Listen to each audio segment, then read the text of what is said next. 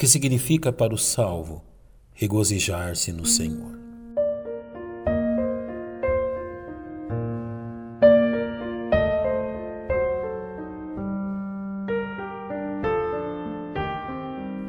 O atento leitor das Sagradas Escrituras encontra na Epístola de Paulo aos Filipenses uma firme exortação aos salvos, a fim de que vivam uma vida de paz e alegria, mesmo em meio às tantas aflições que os cercam neste mundo, quando lhes diz: Finalmente, irmãos meus, regozijai-vos no Senhor.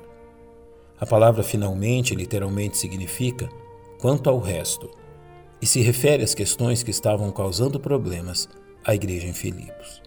Porém, Paulo recorda aqueles cristãos que nem mesmo estas questões que necessitavam ser tratadas os impediam de se regozijar em seu Deus, o que faremos bem em atentar.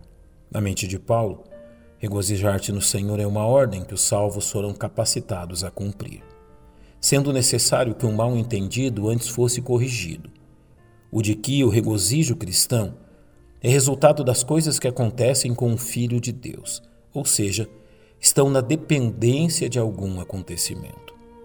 O mau entendimento desta verdade tem conduzido muitos salvos a pensarem nesta alegria como resultado final de uma série de fatores exteriores, somados a mais algumas questões interiores, que, consequentemente, lhes concederá um estado de regozijo.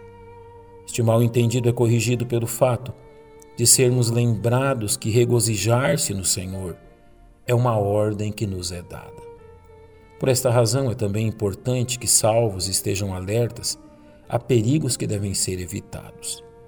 Uma vez que a alegria pertence ao domínio das emoções, alguns de nós podem correr no erro de começar a fazer coisas que lhes permitam entrar neste estado de felicidade, como, por exemplo, fazer compras, viajar ou banquetear-se de algo que lhe dê prazer.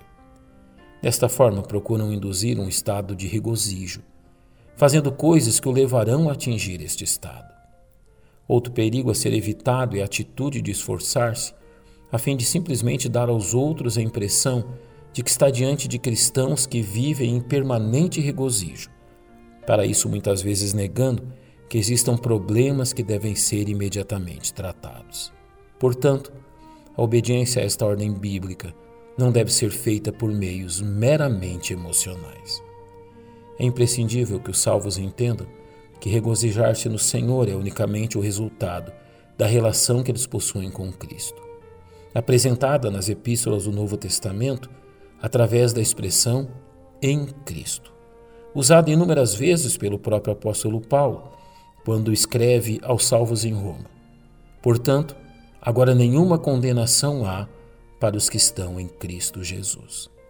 O apóstolo Paulo nos faz lembrar desta mesma verdade ao escrever aos Efésios tratando das inumeráveis bênçãos que os salvos têm acesso, unicamente por estarem eternamente ligados a Cristo, dizendo: Bendito Deus e Pai de nosso Senhor Jesus Cristo, o qual nos abençoou com todas as bênçãos espirituais nos lugares celestiais em Cristo.